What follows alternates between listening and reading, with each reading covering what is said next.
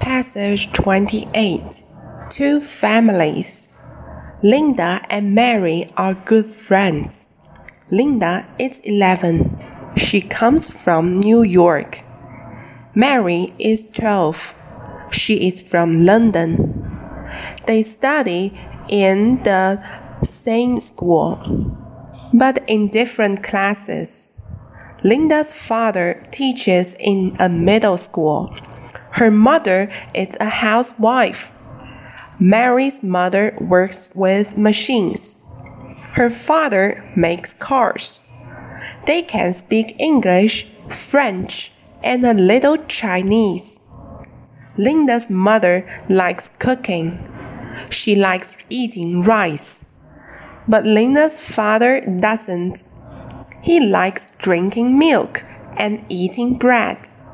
Mary's mother doesn't like cooking, but she likes making clothes. Making clothes.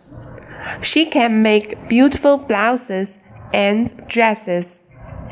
Mary's father likes doing housework and mending things. She now she he is now he is cleaning the room. And Mary is helping her father.